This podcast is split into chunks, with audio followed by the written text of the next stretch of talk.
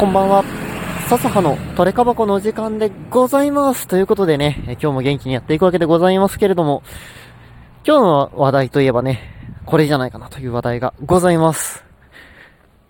えー、来週の火曜日ですね、1月25日にですね、禁止制限告知があるということで、マジック・ザ・ギャザリングのね、公式から発表がありました。えー、禁止制限告知ね。まあ、皆様もいろいろね、思うところがあるんじゃないかなと思うんですけれども、今回はですね、えー、マジック・ザ・ギャザリング初心者のモダンプレイヤーの私がですね、禁止制限告知について、えー、楽しみにしていることについてね、ちょっとおしゃべりをしようかなという回になります。で、えー、まあ、ね、皆さん、大体、あれじゃないですか？例えば、スタンダードをやってる方だったら、アルンドの典型だったりとか、パイオニアちょっとわかんないんですけど、モダンだったら、えー、ウルザの物語、レガシーやったら、ラガバンだったりなんだったりみたいなのが、こいつ禁止でいいんじゃねみたいなのがあるかと思うんですけれども、そう、僕はですね、その中でも特に、ラガバンについて、今回はね、期待をしております。そう、あの、むちゃくちゃ自己自分勝手な話します、今回は。はい。えー、モダンしか私プレイしておりません、現在。で、そんな私がラガバンに期待すること、それは、レガシーで禁止になって、モダンで使いやすくなるように値段が下がるということですね。あのね、高いんよ。そう。今1万5千円とかするじゃないですか。で、ラガバンのさ、モダンでの強さを考えたときに、いや、まあ、強いんだけど、正直ね、モダンのラガバンで1万5千円の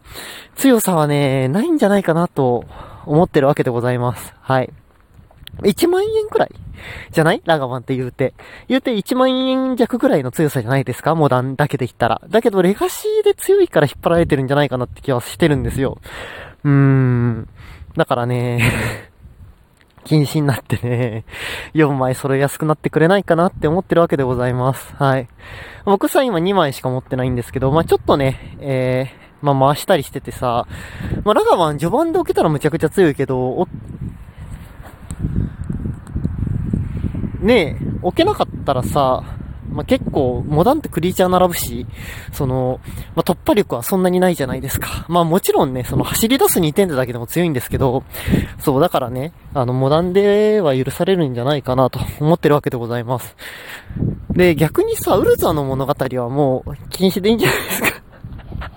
いや、むちゃくちゃ今回好き勝手言ってるな。いや、でもね、ウルゾの物語はね、ちょっと処理も多いしさ、ねえ、なんか山から引っ張ってきたりっていうので時間もかかるしさ、なんか知らん間にバカデカスタッツのなんかトークン出てくるしさ、ねあれ、使いようって墓地に落ちたらさ、エンチャント、えとさ、土地を持って落ちるからさ、あのー、ドラゴン怒りの媒介者だったり、邪悪な熱気が勝手に強くなったりするじゃないですか。いや、あれはね、あれはね、ちょっとやりすぎじゃないですか、ウルザの物語さんって。思うわけですよ。だから、まあちょっとね、サーガさんも、ちょっとお引き取り願いたいなって、モダンでお引き取り願いたいなって、そう思うわけでございます。はい。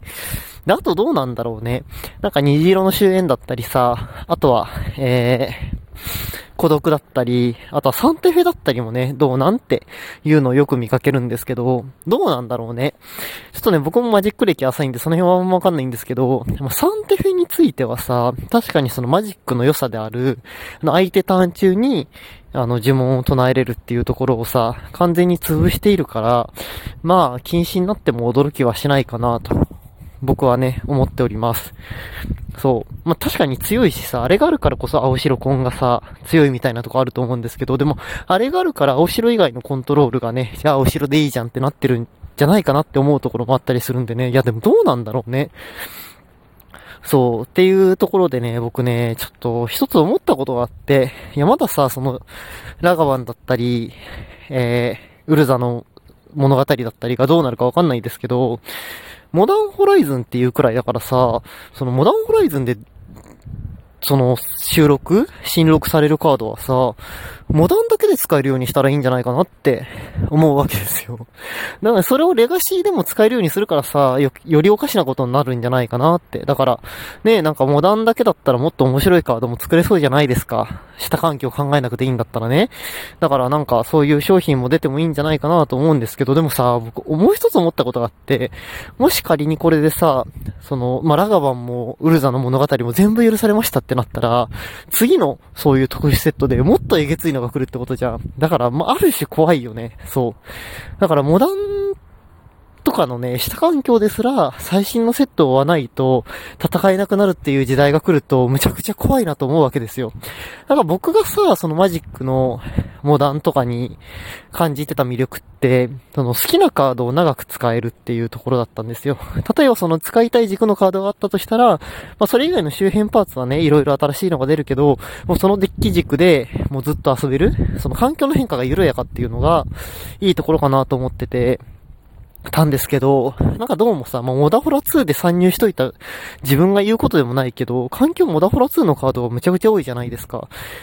だから、ね、そうやってどんどん、そういう特殊セットでガンガン強いのが来て、もうそのカード毎回ワンとやってるよってなるとま、ちょっとね、